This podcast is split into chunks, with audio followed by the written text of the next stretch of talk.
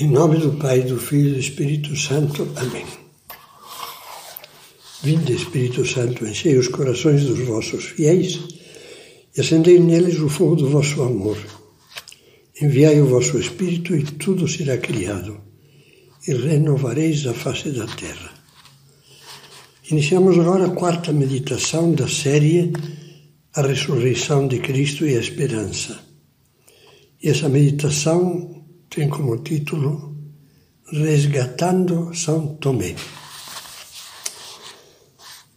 São Tomé é uma figura que costuma ser apresentada como símbolo do ceticismo.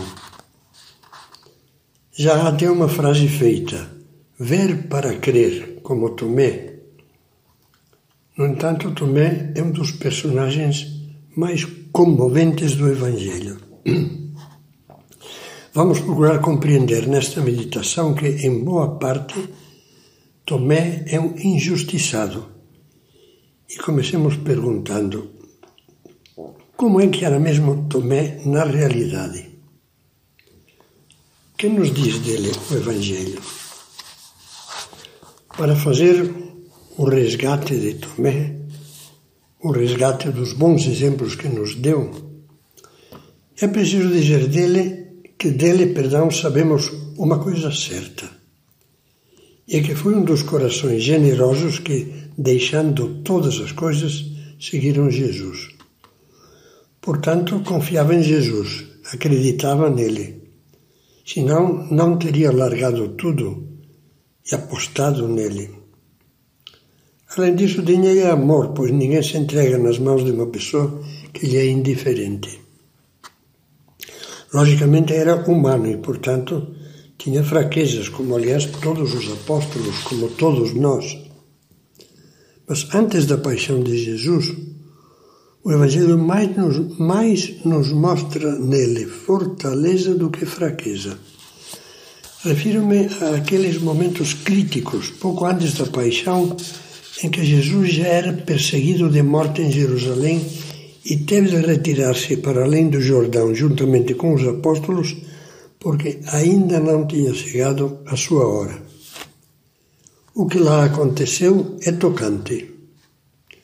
Naquele lugar retirado, Jesus recebeu, por um mensageiro, um recado de Marta e Maria, pedindo-lhe que fosse de novo a Jerusalém, até Betânia, pertíssimo de Jerusalém, porque seu irmão Lázaro estava muito doente. O recado que elas mandaram é, é uma maravilha. Senhor, aquele que amas está enfermo. Bastou dizer isso. Jesus, no entanto, deixou-se ficar ali ainda dois dias, mas de repente disse: Voltemos para a Judeia. Isso assustou os, assustou os discípulos. Mestre, disseram-lhe, há pouco os judeus te queriam apedrejar e voltas para lá. Jesus não se imutou e disse-lhes abertamente que Lázaro já tinha morrido.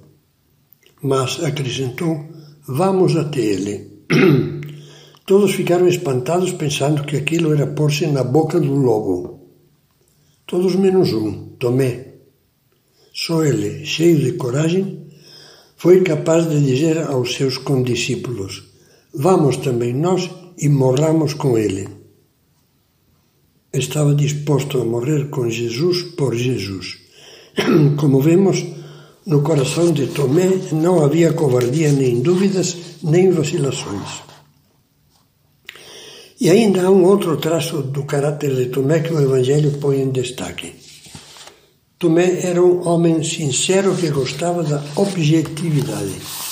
Não era daquele tipo de homens que são objetivos só para pôr dificuldades, tirar o corpo e dizer que não dá. Eles dizem, sou realista. Na realidade deveriam dizer, sou pessimista, sou comodista.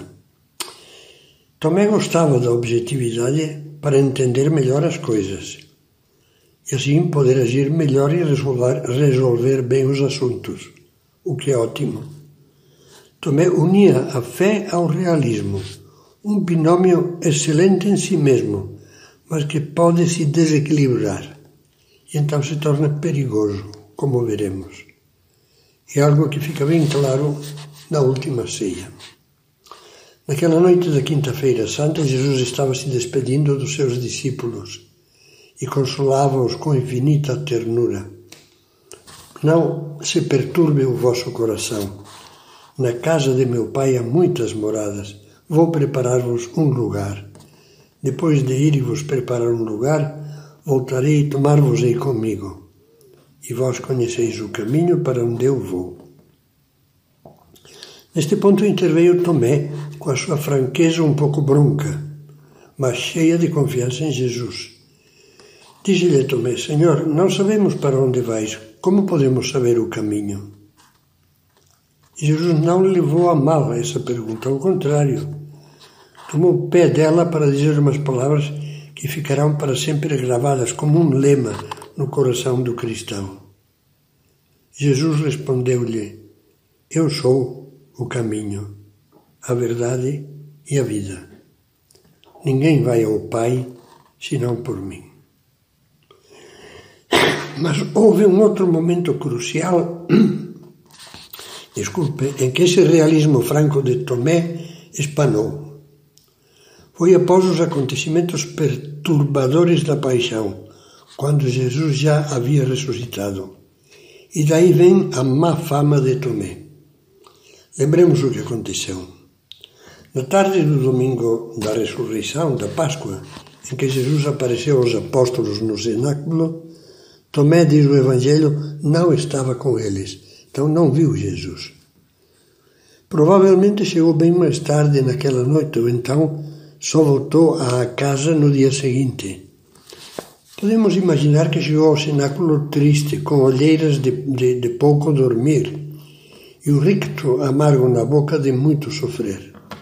Pois bem, mal acabava de subir a escada até o segundo andar, a sala de cima, como diz São Lucas, quando os outros que lá estavam o cercaram, agitadíssimos, diziam: Vimos o Senhor.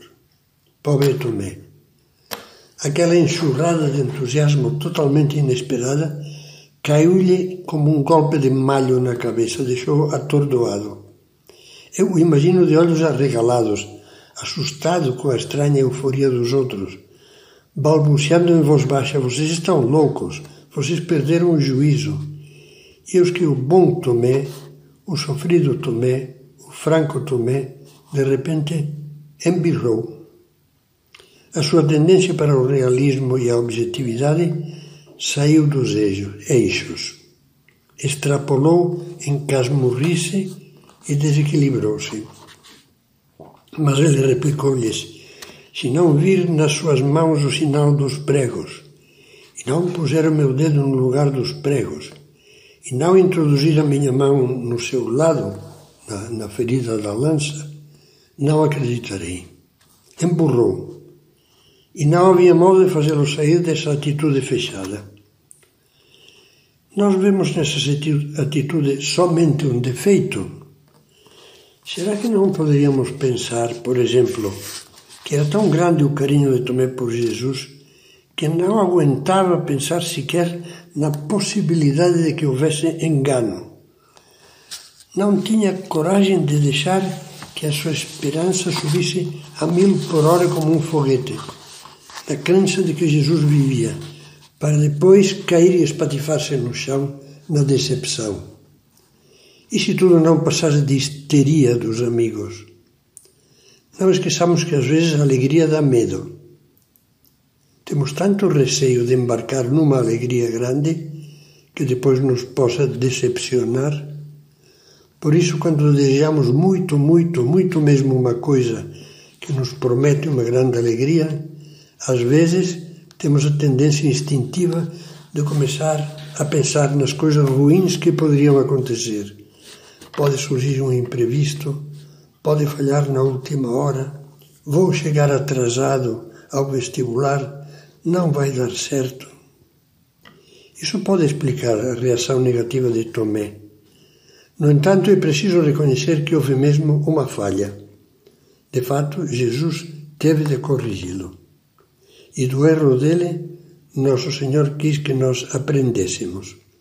Ele sempre tirou bem de tudo, mesmo do mal.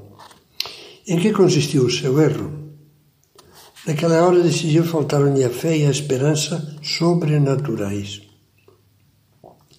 Tomé, Tomé quis ser tão realista, tão terra a terra, para se garantir que só enxergou o que tinha debaixo dos pés e na ponta do nariz. Isto é o que acontece com todos os que se chamam a si mesmos realistas. Gente que está com os pés no chão, experientes, conhecedores da vida, e se esquecem de que a coisa mais real que há no mundo é a presença viva de Deus, é o seu poder, é a sua ação amorosa, amorosa e muitas vezes inesperada e desconcertante. É interessante observar que todos os pessimistas se chamam a si mesmos realistas e desprezam os sonhadores. Assim é como eles chamam os que vivem de fé, como se fossem ingênuos ou tolos. Felizmente nós cremos no Deus da esperança, como dizia São Paulo, e por isso somos necessariamente otimistas. Cristo quer, sem dúvida, que vivamos uma vida realista mas contando com o fator mais real de todos, que é Ele, e a força assombrosa do seu amor e da fidelidade às suas promessas. Assim o expressa de maneira maravilhosa a carta aos Hebreus. A fé é o fundamento das coisas que se esperam. É uma demonstração do que não se vê. Foi, foi ela que fez a glória dos nossos antepassados. A falta dessa fé no amor e nas promessas de Deus traz consigo a falta de esperança, que deveria surgir da fé. Este foi o motivo da repreensão afetuosa que Jesus deu a Tomé. E ele a deu com razão, pois Tomé, Tomé não soube pôr toda a sua fé nas promessas anteriores de Cristo. Voltarei a vós.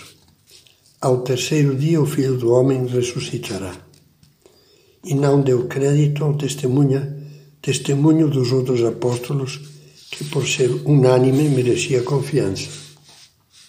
Mas a repreensão de Jesus, como todas as suas palavras e atos, é uma grande luz para a nossa alma. Vejamos o que diz o Evangelho.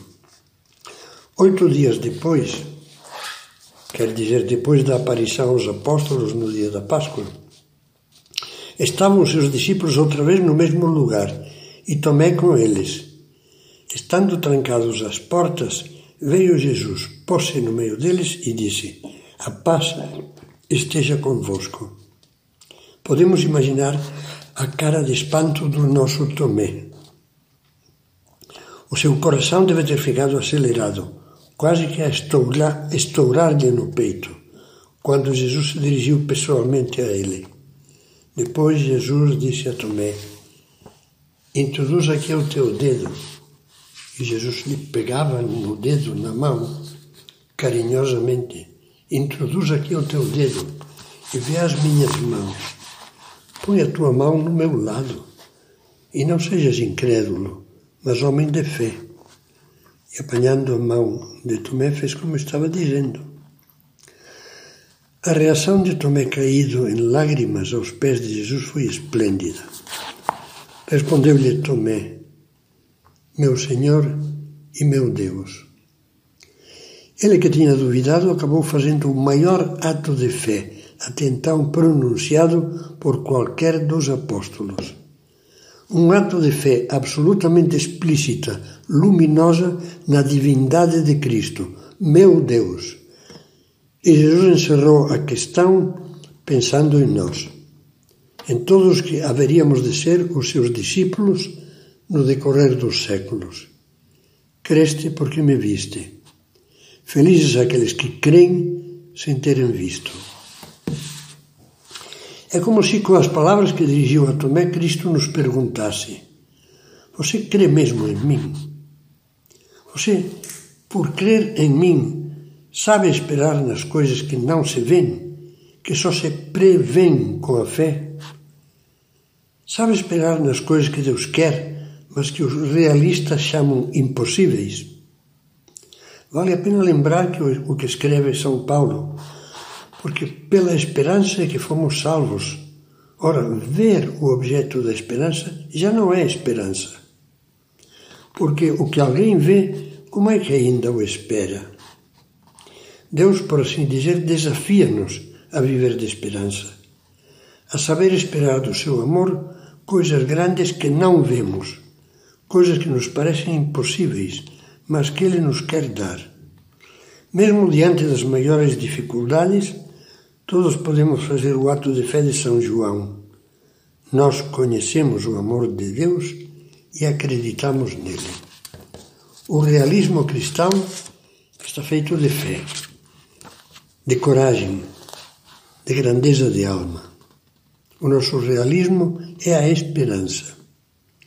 Aí está o segredo do otimismo do cristão. É preciso que, aquecidos pela fé, pelo amor e pela esperança, saibamos apontar alto, apontar para coisas grandes, para ambições santas, a confiar plenamente em Deus. A mulher de fé, o homem de fé, confia sobretudo em dois pilares fortíssimos, sobre os quais se apoia a esperança cristã: a obediência a Deus fazer o que sabemos que Deus nos pede, mesmo sem ver resultado, e a oração, pedir com a fé com que o filho pede a um pai de cujo amor não duvida. Apoiado na obediência e na oração, a nossa esperança ficará, como diz o livro da sabedoria, cheia de imortalidade. Há alguns exemplos no Evangelho que ilustram tudo isso muito bem. Você que conhece o Evangelho poderá lembrar-se deles facilmente. Concluindo esta meditação, peçamos a Deus a graça de enxergar que o maior e melhor realismo do mundo é ter fé e confiar em Deus. As pessoas que agem como se Deus não existisse ou não visse, ou não amasse, caem na mais trágica falsificação da realidade. As pessoas que ainda não perceberam que a oração é infinitamente mais forte que a energia atômica e que o poder do dinheiro, essas estão fora da realidade. As pessoas que não percebem que a maior garantia de que receberão os dons de Deus é obedecer a Deus, obedecendo ao seu Evangelho e à sua Santa Igreja, estão por fora da objetividade. Não nos deixemos dominar nunca, ainda que a nossa vida atravesse momentos difíceis, por uma visão míope. Peçamos ao Tomé que nos ajude a ser os realistas da esperança, que com certeza ele nos acudirá. São Tomé nos ajudará. Ele tem experiência.